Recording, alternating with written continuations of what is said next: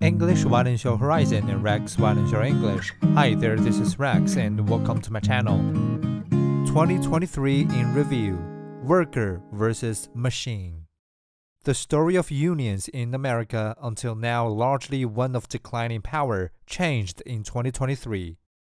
Labor strikes in two industries grappling with technological upheaval yielded high profile victories for workers. The gains, however, may be short lived. Hollywood's writers took to the picket lines in May. Actors joined them in July. Both groups fret about the effects of streaming platforms and artificial intelligence on their paychecks and intellectual property. They each won meaningful concessions, including loose terms governing AI use and bonuses for shows that do well on streaming.